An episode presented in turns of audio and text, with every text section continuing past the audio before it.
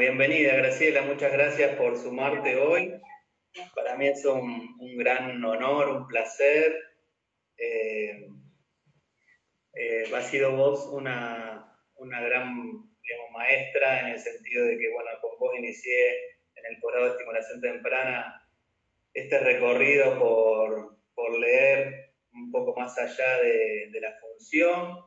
Yo soy kinesiólogo en mi formación de grado y bueno, eh, por ahí la formación busca un poco más que nada la, cuestión de la función, entonces a partir del posgrado, del cual vos sos directora en la Universidad Nacional del Litoral, eh, pude empezar a tener otro, otra mirada y bueno, como siempre agradecido.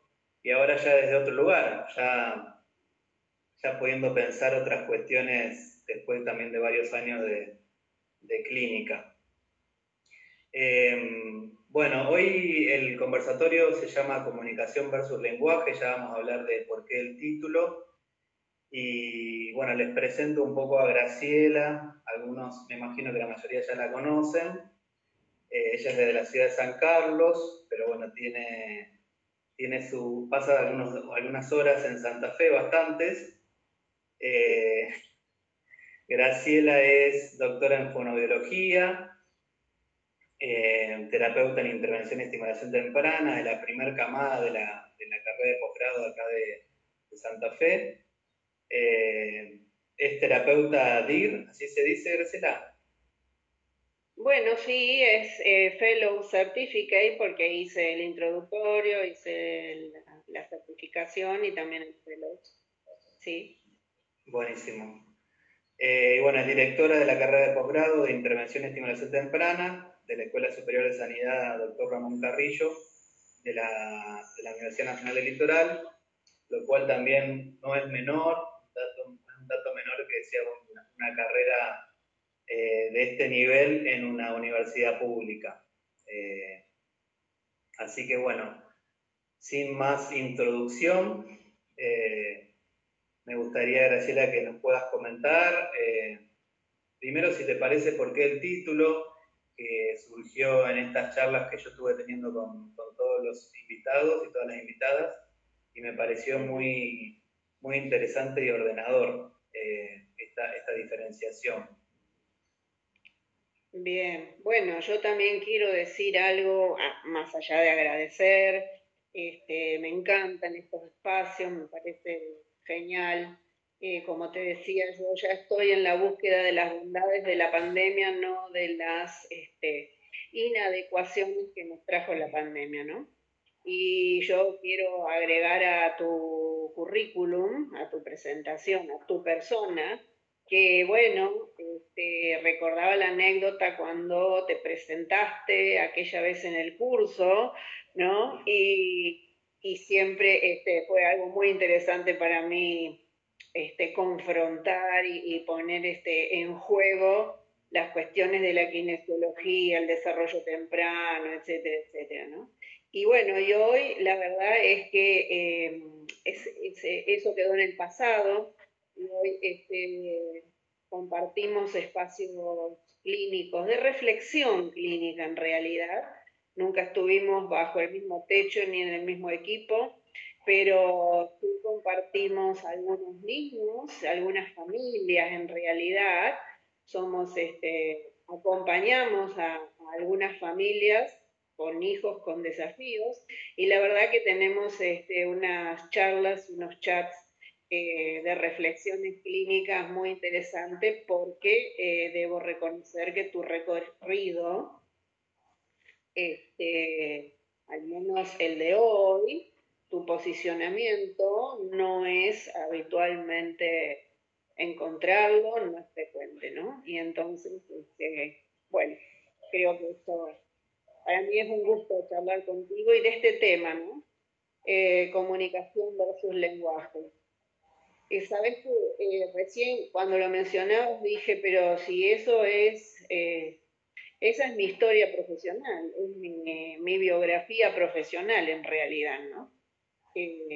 Yo soy fonoaudióloga de formación, pero muy tempranamente, muy tempranamente quiero decir en los comienzos profesionales, eh, sentía que eh, tenía que darle un giro a esa denominación. No, no me terminaba de cerrar que asociaran con el niño que no habla. Ah, vos te ocupás de los niños que no hablan. Y la verdad es que me parecía mm, hasta una, una indicación mezquina eh, en relación a una profesión. Así que este, colegas de mi generación, de facultad y amigas, saben que muy tempranamente me presentaba en los congresos o jornadas este, y no me hacía anunciar como fonoaudióloga, como fonoaudióloga, sino como terapeuta de la comunicación. y creo que, este, creo que, bueno, desde siempre, desde siempre, más allá de, bueno, de toda la normativa colegiada, eh, yo me siento terapeuta, me he sentido terapeuta de la comunicación, en niños y en adultos. Siempre me he sentido desde, desde ese lugar, ¿no? Entendiendo quizás que eh, yo pensaba en esto, ¿no? del encuentro contigo y con otras profesiones. Es, la comunicación es transversal. Por supuesto que intradisciplinarmente recae sobre el fonoaudiólogo, ¿verdad? Pero la, la comunicación es un transversal. No, no, no tiene disciplina propietaria. Eh, debe entenderla, y si querés nos encauzamos más en la niñez, que es nuestro trabajo cotidiano, eh, debe entenderla a la comunicación toda persona, todo adulto, familiar nuclear, familiar ampliado, terapeutas, eh, docentes, todo aquel que en algún momento se vincule con el niño en edades tempranas, tiene que mirar y prestar atención a la comunicación. En ese sentido digo que es un, transversal. Después, bueno, pues, alguna especificidad este, que recae sobre el profesional fonoaudiólogo, sí, pero en realidad, este, insisto en la comunicación es un transversal.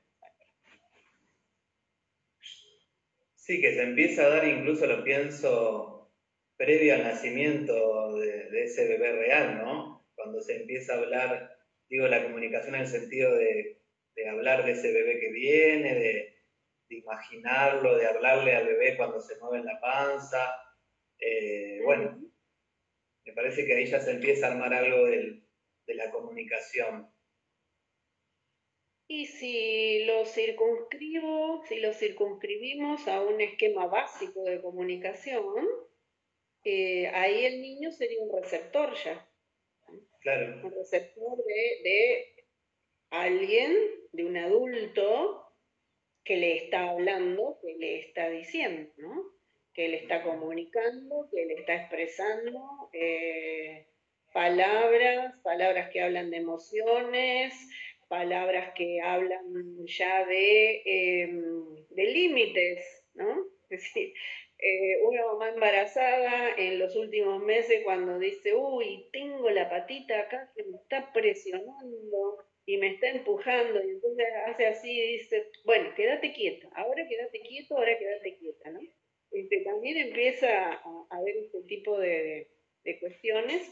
Y digo receptor desde el lugar del habla, ¿no? del, del decir, el niño ya con sus movimientos dice, estoy presente, este, bueno, las mamás empiezan tempranamente a entender ciertos ritmos durante el día, durante la noche, se mueve más en tal momento, le disgusta esto, uy, comí tal cosa y entonces me parece que, pero bueno, sería toda la comunicación prenatal, de la cual todavía hay un mundo por recorrer.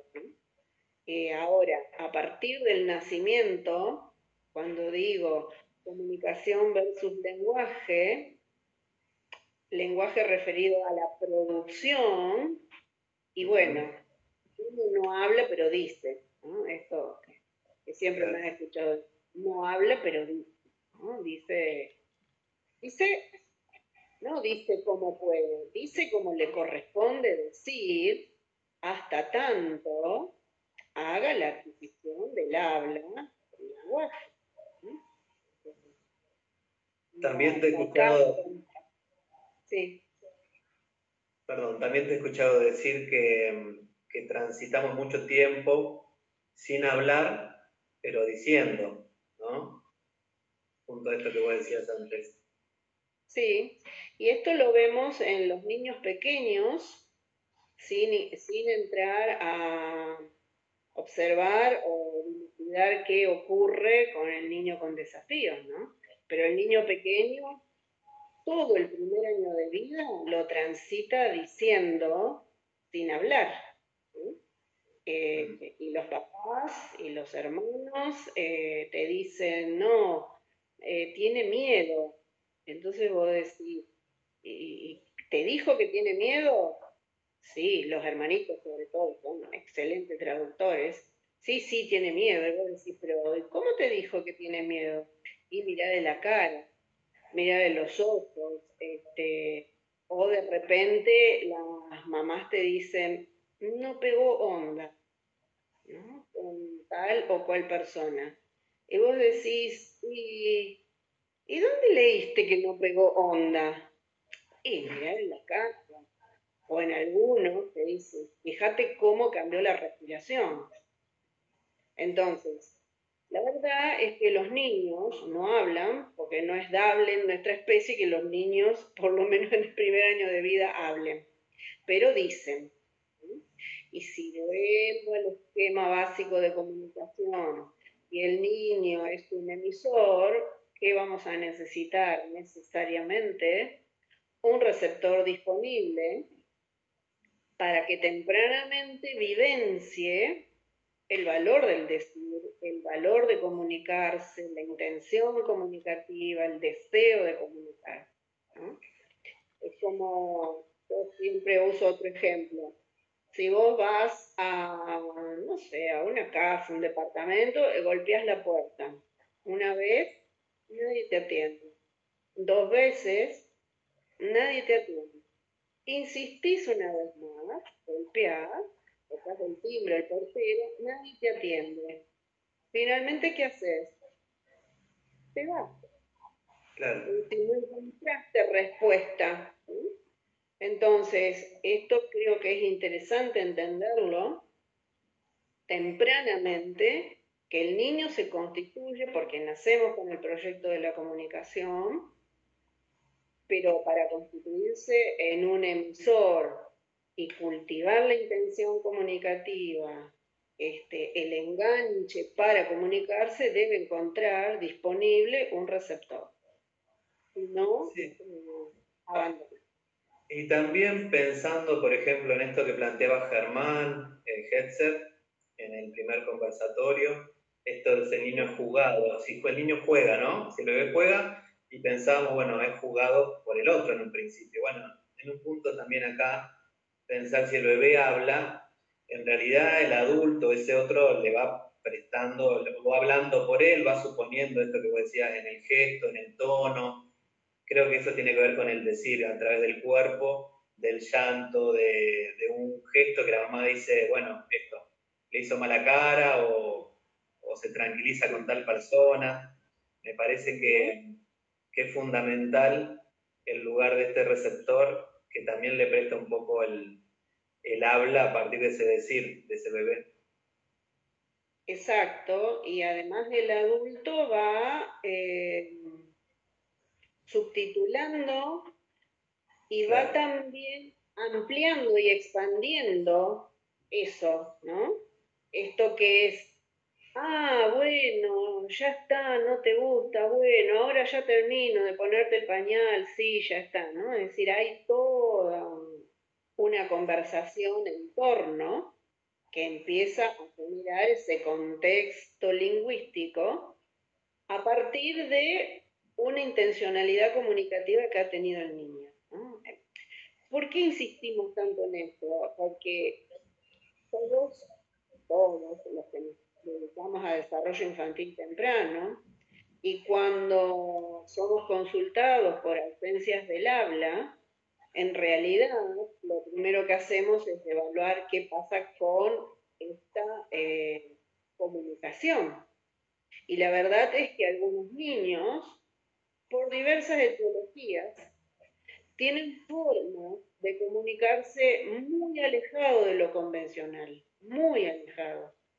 Entonces, todo un ejercicio eh, nuestro como terapeutas, pero también en el acompañamiento a las familias, poder descubrir por dónde va la ruta comunicativa Es algo realmente difícil, realmente difícil, porque algunos niños eh, solo con una mirada eh, aceptan y otros niños lo hacen tardíamente y de una forma que no es para lo que estamos preparados nosotros para entender, ¿no?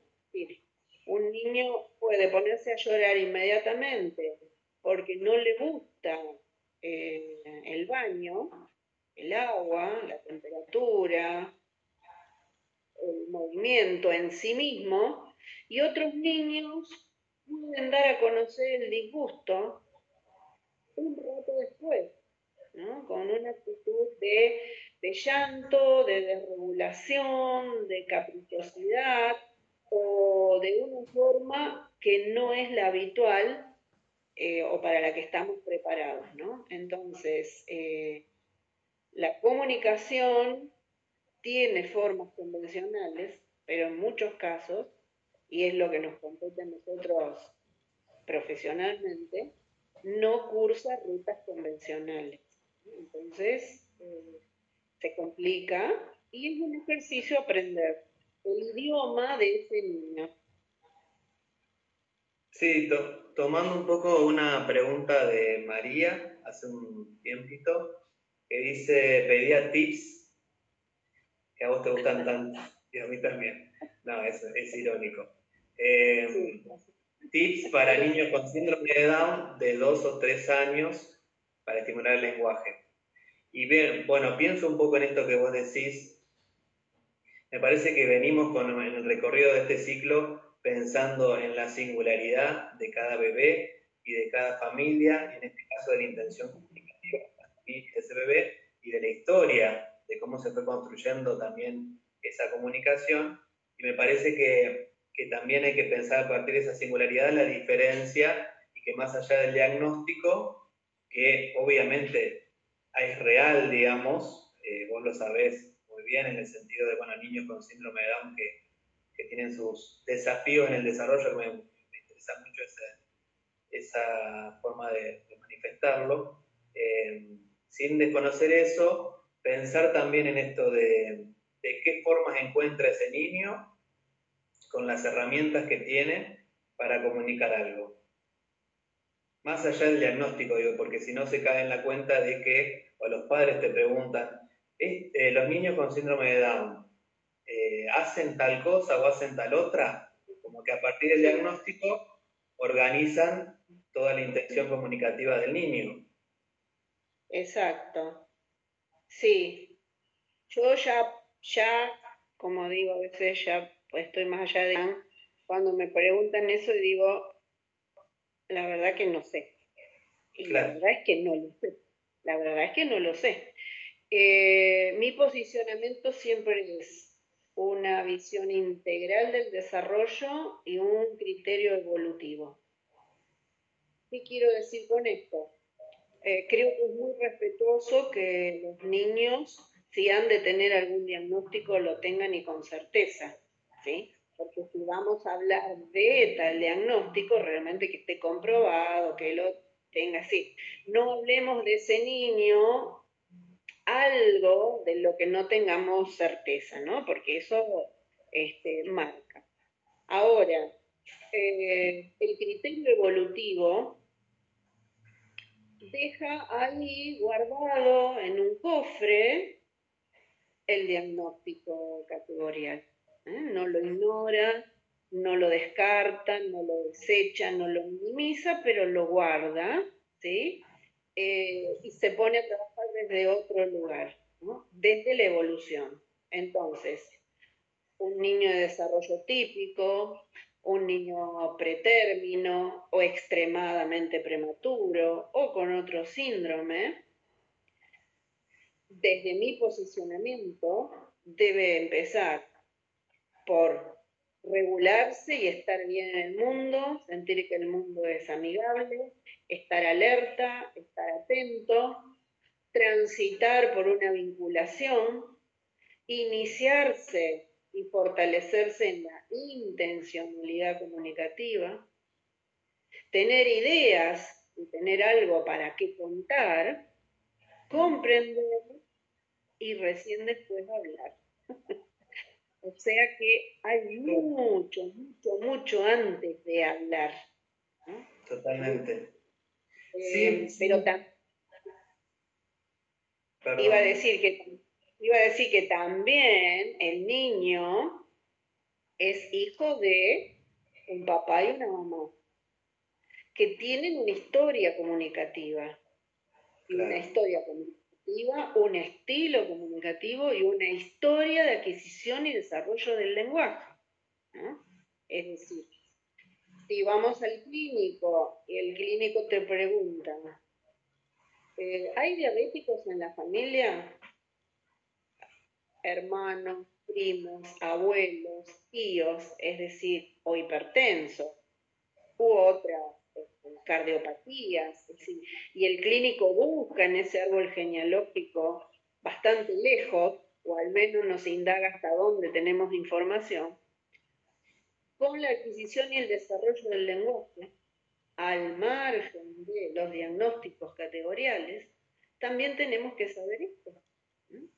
Porque papá pudo haber empezado tardíamente a hablar, o mamá, o los hermanitos, o hay primos que iniciaron tardíamente el habla, o hay personas en, el árbol genealógico que fueron, son muy habilidosos para la música, son grandes músicos, este, o para el baile, o para las artesanías, las manualidades, pero son muy eh, poco habilidosos para lo lingüístico. Todo eso no conforma un factor hereditario linealmente, pero nos habla de cierta susceptibilidad, cierta vulnerabilidad para lo lingüístico, pero además, si papá o mamá fueron tardíamente habladores, eh, no les gustaba ir a la escuela, les dio mucho trabajo leer y escribir, eh, probablemente no cuenten muchos cuentos, ¿no? Entonces, sobre esa susceptibilidad genética, por así decirlo, también hay un estilo, ¿no? Y entonces se estimula más quizás para las cuestiones motoras, para las habilidades manuales, para los sensoperceptivos. ¿no? entonces todo esto tenemos que saberlo, porque esto es de la niñez.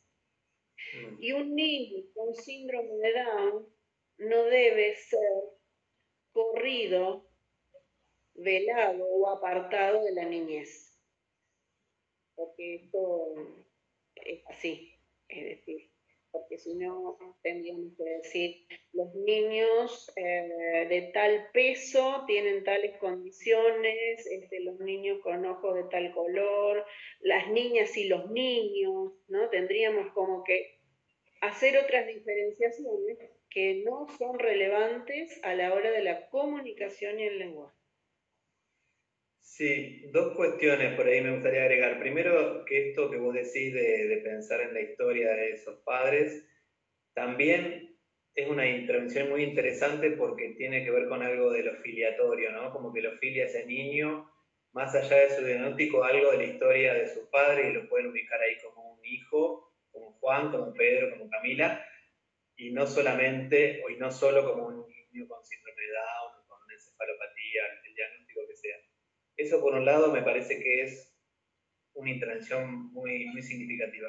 Y otra cuestión, volviendo a esto de los tips, sí me parece que es importante, yo me acuerdo en la formación que tuve en el posgrado, donde muchos colegas, futuros colegas, eh, pedían, quizás yo también en algún momento he pedido, pero eh, lo dudo, puede ser, pedíamos como tips, digamos, para trabajar. Y vos insistías y veíamos muchas veces, no sé si sigue siendo así, videos, en esa época en VHS, para observar el desarrollo típico.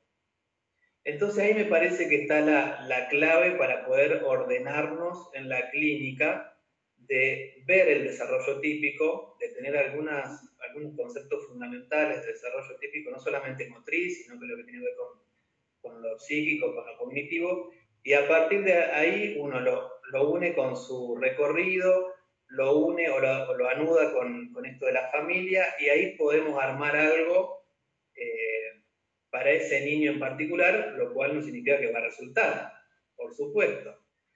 Pero nos puede ordenar en cuanto a estrategias eh, y sin dejar de lado, me parece, el papel fundamental de la familia, ya sea abuela, bueno, nosotros lo, estamos, lo vemos todo el tiempo, abuela, hermano, madre, padre, vecina, quien sea que pueda aportar algo, me parece que es como muy valioso. También digo como ordenador en esto de los tips, como para no dejar los tips de lado, pero sí ubicarlos en algún lugar que nos permitan hacer algo más allá de, eso, ¿no? Em, siempre, siempre pensé, sentí, porque además los padres son para mí grandes maestros.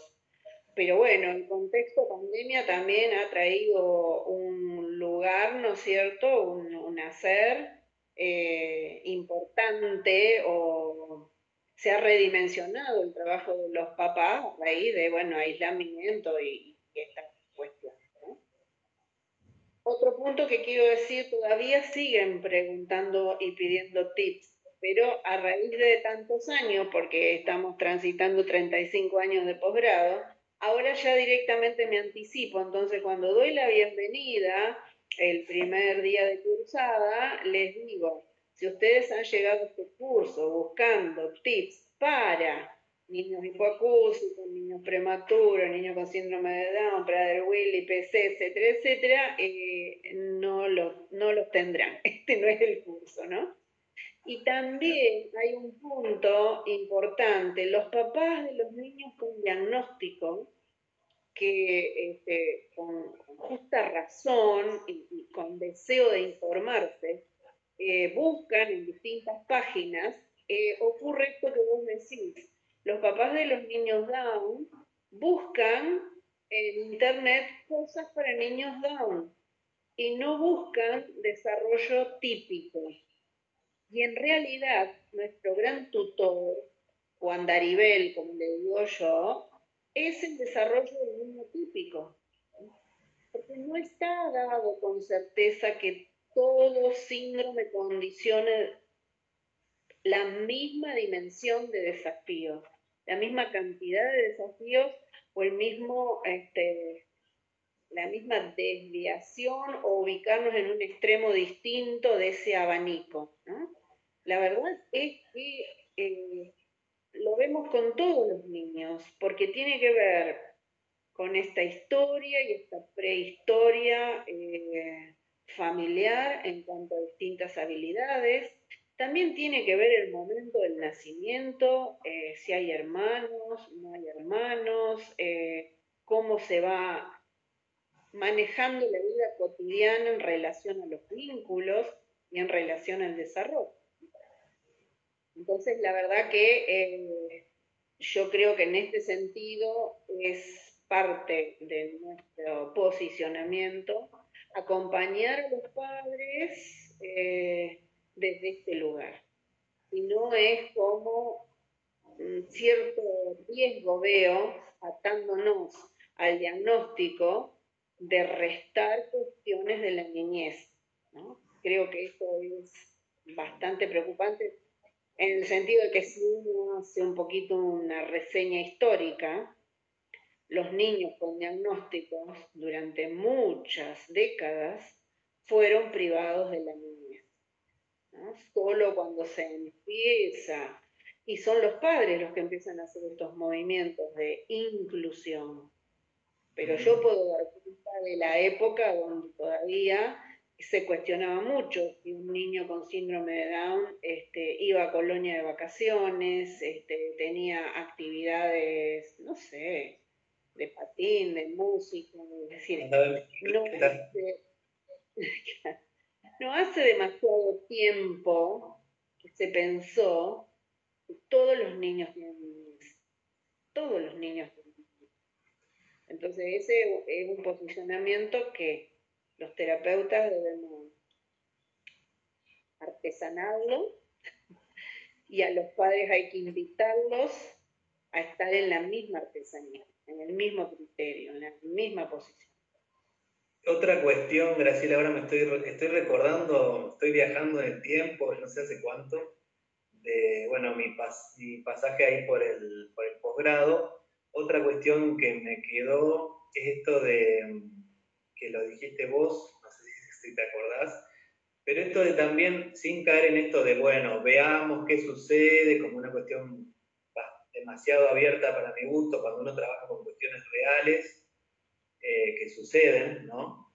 Eh, por ahí, cuando los padres se van de la, de la primera sesión o de las primeras entrevistas, me parece interesante poder no darle tips, pero sí cuestiones concretas no sé, por ejemplo, estaría bueno o incluso uno puede como trabajar a partir de lo que el niño nos da a ver, ¿no? Mirá, mirá, le gusta estar, mirá cómo le gusta estar boca abajo cuando yo me pongo y le, y le canto tal canción que vos le cantás a la noche. Como darle algunas cuestiones a los padres concretas para que en la casa puedan seguir investigando, eh, porque si no también los padres se van a veces con esta cuestión de, ¿y qué hacemos? Está todo muy bien lo que me dijo el terapeuta, pero eh, sin caer en esto de, enseñarles, ¿no? Pero, pero sí en esto de, reconocer por qué nos vienen a consultar, que tiene que ver un poco con este saber que nos suponen,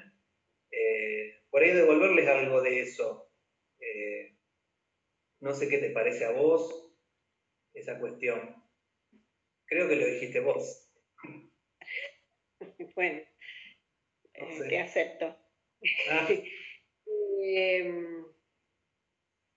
Nos corresponde, nos corresponde dar luz verde, dar luz verde al saber de los padres. Los padres tienen saber, siempre. Los padres saben más qué cosas les gusta, qué cosas no les gustan a sus hijos tengan o no desafíos para el desarrollo, tengan o no confirmado un diagnóstico. Los padres tienen saber y, y la luz verde la tenemos que otorgar nosotros. Por eso, eh, estos últimos tiempos es casi como un boom, un auge tremendo de las prácticas centradas este, en la familia. Es decir, hoy se habla prácticamente en todos los espacios de reflexión de prácticas centradas en la familia. Y las prácticas centradas en la familia no es simplemente eh, constituirnos en una alianza donde el padre, en lugar de boicotear, es un muy buen alumno de las actividades que les podemos indicar. ¿sí? Eh, es esto que en algún momento vos y yo hablamos. Hacer prácticas centradas en la familia es posibilitar que el padre tenga esos insights tan interesantes sobre pequeñas adquisiciones, eh, aprendizajes y logros que el niño hace, pero que el padre transite por la emoción de lo que eso significa. Y no que nosotros por una evaluación le digamos, bueno, adquirió tal o cual cosa y para nosotros es fantástico, como adquisición, y sin embargo esa emoción no se puede transmitir, si la tiene que vivenciar realmente el padre. Y además hay algo muy importante, y es que como padres, la creatividad en la crianza debe estar dada con todos los hijos. Porque si no, así como restamos niñez a los niños con diagnóstico, restamos creatividad, mentalidad a los padres de niños con desafíos. Entonces, hablar sobre lo que observamos, sobre lo que vemos, consultar, preguntar si coinciden o no, hablar de nuestras hipótesis diagnósticas, de nuestros objetivos y hacia dónde desearíamos ir en estas en tal o cual intervención posibilita que los padres realmente hagan sus creaciones en la vida cotidiana. Y la verdad es que cuando los papás están relajados en esto, eh, bueno, me has escuchado decir, son maestros realmente, eh, te, dejan, con la boca abierta. Eh, y voy a contar una anécdota que se la he contado a cuanto alumno ha pasado por el posgrado. Eh, justamente con un chiquito Down, hace muchos años, trabajando en el servicio que vos conociste, con mi, compañera de tantos años, este chiquito no había posibilidad de una cuadrupedia, no había posibilidad de que se ponga en cuatro patas y que gatee. Además tenía una laxitud articular tan importante que de verdad ponía en 180 grados las piernas, ¿no? Y se volcaba hacia adelante. Bueno, pensé, eh, elucubré cuánto, cuánto, cuánta estrategia o tip que me ocurriera y todo fracasaba fracasaba, no había forma de hacer de que este niño logre una cuadrúpeda.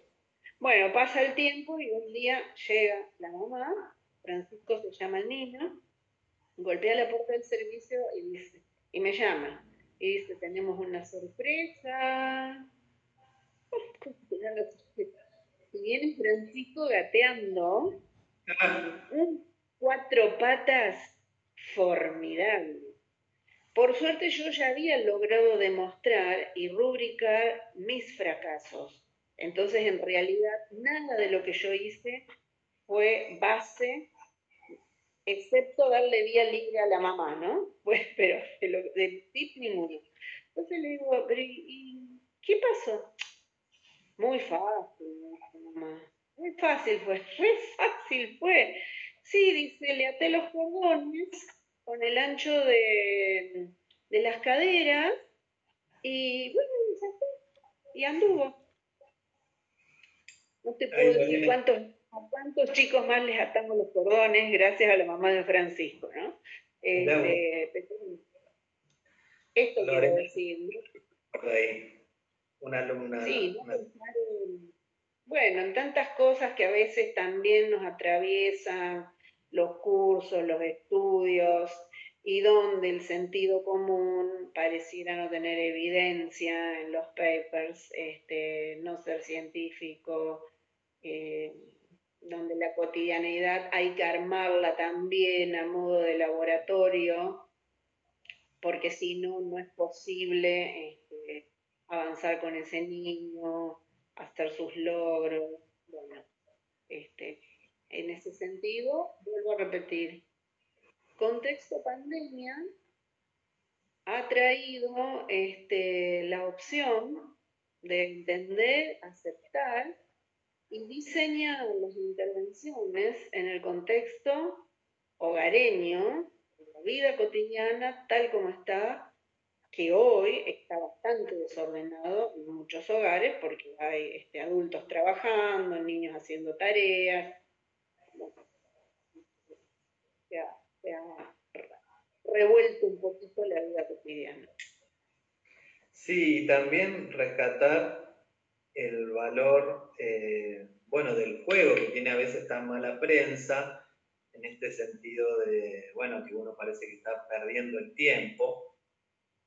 Y me parece que el juego, además de la clínica, el valor de la clínica, que es fundamental de la niñez, como vos decías, es el tiempo del juego, es el punto de encuentro, yo lo pensaba en uno de los conversatorios anteriores, el punto de anudamiento del saber nuestro con el saber del niño y el saber de los padres, ¿no? Esto de que los, los padres en ese juego, en ese encuentro con ese bebé, eh, van a poner algo de su saber que no saben que saben, pero que es la manera por ahí de eh, intervenir, digamos. Me parece que es es una herramienta que muchas veces no se le da el valor que, tiene para, para que sea efectivo también el tratamiento, porque me parece que como todo tratamiento, tiene que tener cierta efectividad, me parece. Eh, bueno, durante décadas se ha dicho que el trabajo del niño es jugar, y después también se ha, de alguna manera se ha intervenido tanto que eh, la espontaneidad del niño, y más el niño con desafíos, quedó circunscrito a un juego donde los objetivos, lo que vemos habitualmente, donde los objetivos van hacia cuestiones cognitivas, ¿no? Entonces, eh, esto simple, preguntar, bueno, ahora llega este, el cumple, o llega Navidad, o ¿qué le podemos regalar? ¿no? Y siempre estamos dando vuelta en eh, rompecabezas o, o, en juegos que ya vienen, los juegos impregnados, ¿no? que ya están fabricados para que el niño haga determinada cosa, apriete un botón este, o lo arme de tal manera, y después que terminó de hacerlo, eh, la gran diversión del niño viene en desarmar ese juego, porque ahí empieza su, su libertad y su interés, ¿no? Entonces, le duró cuatro días y lo desarmó, lo rompió todo, para disgusto de los adultos y ni hablar de quien lo compró. Y la verdad es que eh, se liberó de esa impregnación del juguete que ya estaba armado y empieza a hacer que las piezas cobren el valor que a él le interesa. ¿no? Y el niño es el poseedor del conocimiento, del, saber del jugar. Los adultos, terapeutas, familias, eh, no vamos tan rápidamente a jugar. Con frecuencia yo veo y a lo que llamo entrevista lúdica, ¿no? No juego. Si eres un adulto que se dispone, que acompaña, pero que eh, va señalando en lugar de ponerse a la par. Ejemplo, están jugando a lo mejor este, con, eh, con, frutas, bueno, un video que veía estos días, están jugando con frutas, eh, metiéndola en una canasta y entonces la, intervención del adulto que está bien dispuesto, eh, está disponible, dice, bueno, ¿dónde está la banana? ¿Me das la banana? Es amarilla la banana. ¿Y la manzana? ¿Dónde está la manzana? La manzana roja. Y en realidad, si el niño tiene dos años, dos años y medio, y se pone a jugar con otro de la misma edad, el otro no le va a hacer se va a agarrar las frutas, va a hacer que la come, la mete adentro de algo, va a decir, mmm, qué rica, qué asquerosa la banana. Bueno, no sé, pero va a jugar a la paz. Entonces, las va a llevar para comérselas solo y ahí se armó el conflicto. Y ahí empieza la pelea, pero no va a tener esta consideración o no va a ir por hacer preguntas ay, me vas a preparar un matecito, le vas a poner yerba al matecito y azúcar, qué rico, y el agua caliente. jugar es ponerse a la par y jugar. Y hoy eh, eso a veces hay que trabajarlo un poquitito con los papás, de ponerse al piso y de ponerse a jugar y de ver qué elige el niño, con qué le gusta jugar, eh, mira, un juego, por ejemplo, que fue hecho para adultos, como es el Jenga, eh, a los niños les fascina para hacer robots, eh, trenes, casas, además donde una pieza del Jenga un día es la chimenea de una casa y otro día puede ser una barrita de cereal y otro día es un turrón y otro día es parte de un camión o de un tren. Entonces el niño hace un despliegue de todo tipo para la dimensión del desarrollo que se te ocurra, todas están reflejadas ahí, y seguramente va a permanecer más tiempo que con un juego prediseñado o un adulto que pregunta e indica. Sí, esto de que hoy justamente lo hablábamos en un momento, eh, de estar como expectante, ¿no? El hecho de estar ahí eh, observando, sosteniendo al niño con la mirada, por ahí con alguna, con la palabra, ¿no? Sobre todo en los primeros tiempos. Eh, no es que no estamos haciendo nada, digo. Estamos observando, incluso los padres también, para poder después hacer algún señalamiento, pensar algo en relación al, juego, porque muchas veces el adulto se anticipa y bueno, pasa muchas veces esto lo que vos decís, de querer como ordenar algo que lo más lindo es justamente que sea libre, digamos, aunque a veces hay cuestiones, por ahí se nos fue el tiempo rapidísimo, pero quería que comentes un poco en relación a esto que vos decís de los desafíos del desarrollo, qué pasa con estos niños que por ahí, bueno, o no juegan, o tienen un juego por ahí que no cómo, pensar esa cuestión. En realidad no sé si hablar de no juegan. O, lo, hacen de una manera no convencional. Yo hoy me pongo en esa situación de respeto, tanto como con la comunicación, como los hábitos de la vida diaria, como el juego. No digo no lo tienen, sino que quizás no lo estoy entendiendo y de manera no convencional. ¿Por qué? Porque el contexto propios desafíos no nos muestra lo que estaríamos esperando que, ocurra en realidad, ¿no? Eh, esto yo creo que es un posicionamiento, a mí me ha dado mucho resultado en el sentido de que lo, lo verbalizo, lo explicito y entonces me permite tomarme todo el tiempo necesario para observar. Sí, observar es una actividad eh, que tiene un esfuerzo enorme, enorme, por lo tanto quiere decir que es actividad. Observar nosotros y también en la vida cotidiana esto es eh, bastante importante. Por eso diría, no sé si los niños con desafío no juegan o lo hacen de una manera con elementos, obviamente, por los desafíos y de una forma no convencional. Creo que uno de los este, desafíos más importantes que muestra esto es el niño que está dentro, el niño C, el niño con condiciones para el espectro autista. ¿no? creo que no lo hace de una forma no convencional. A veces muy, muy alejado, con una colectora muy alejada, pero nosotros, pero él hace lo que puede. Salir a buscar es, tarea nuestra. Tal cual. Eh, tenemos unos minutitos más.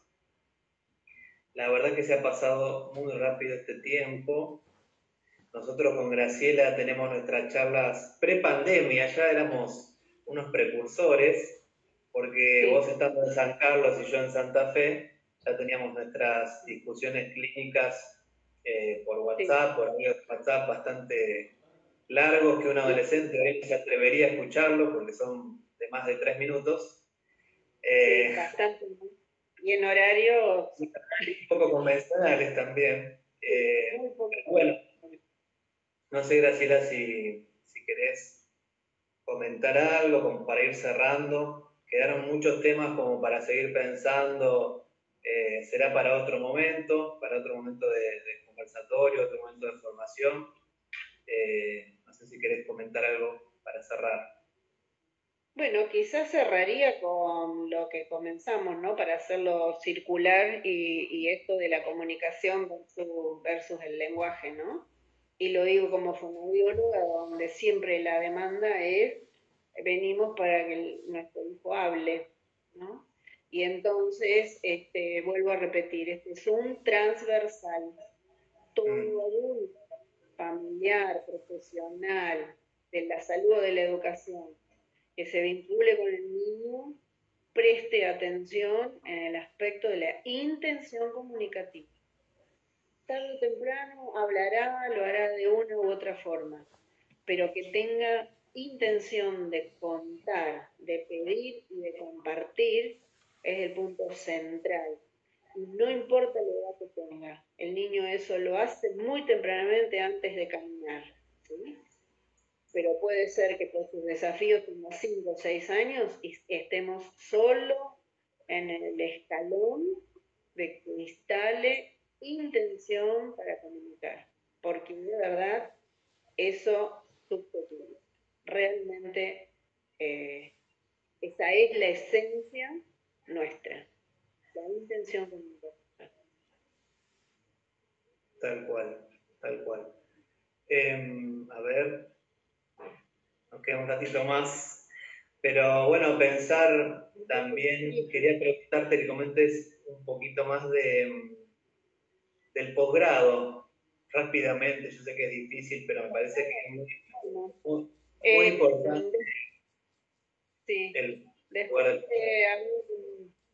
de haber, este, afirmado con ninguna posibilidad de modificación de que el posgrado nunca iba a ser virtual, mm. este, llega la pandemia para decirnos en nunca digas nunca y tener cuidado con lo que vas a decir porque bueno, porque se tuvo que convertir en virtual, ¿no?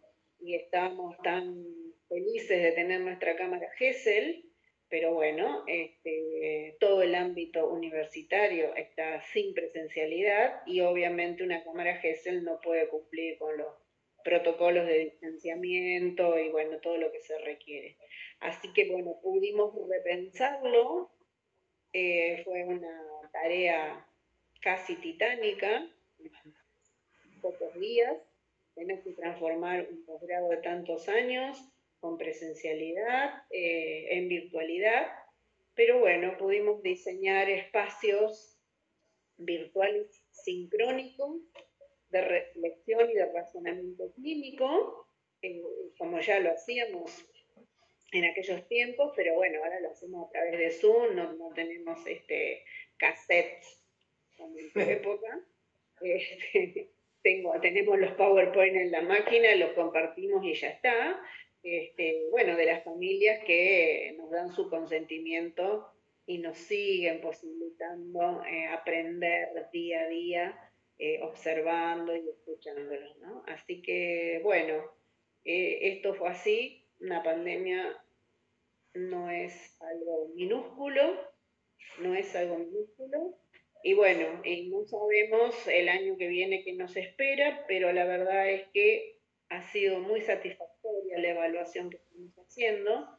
Y esto nos permitiría también federalizar, así decirlo, ampliarlo este, hacia quienes no tienen posibilidades de viajar eh, dos veces al mes a Santa Fe, bueno, porque nuestro territorio es muy amplio y porque las realidades familiares, laborales, económicas son tan variadas que, eh, bueno, la virtualidad nos puso en un training de, eh, de pensarlo, ¿no? Así que, bueno, casualmente ahora, el 6 de noviembre, hay el primer encuentro internacional de universidades en Costa Rica, de universidades que se dedican a esta formación. Así que, bueno, vamos a estar presentes y vamos a ver qué... Qué interesante hacen este, otras universidades en el contexto pandemia. Qué interesante, qué interesante. Bueno, Graciela, te agradezco nuevamente, un placer escucharte. Eh, mucha gente ahí saludando con algunas preguntas que, bueno, no, no podemos eh, tratarlas hoy, pero van a quedar ahí. Por suerte queda algo para seguir charlando. Eh. Te agradezco mucho, te mando un abrazo a la distancia, un saludo, hace mucho no nos vemos. Y bueno, agradecerte nuevamente. Bueno, gracias a vos, realmente un conversatorio hermoso. Este, recuerdo cuando lo empezaste a armar y ya está prácticamente finalizando. Así que bueno. Es verdad, es. Queda uno que es el de Julia Cosol, que es una, colega, eh, una eh, psicoanalista, que va a hablar justamente de, de esto que venimos hablando hoy de la familia y ella le va a dar como la vueltita más desde el psicoanálisis, que es el, lazo con el otro, que ese es el, tema de ese conversatorio. Así que bueno, gracias por participar de, estos inicios del carretel y bueno, nos estaremos viendo y encontrando en la virtualidad por ahora. Muchas gracias, Graciela. Hay pandemia para rato. que andes bien. Saludos a todos ahí y a todas. Nos estamos viendo. Chau, chau.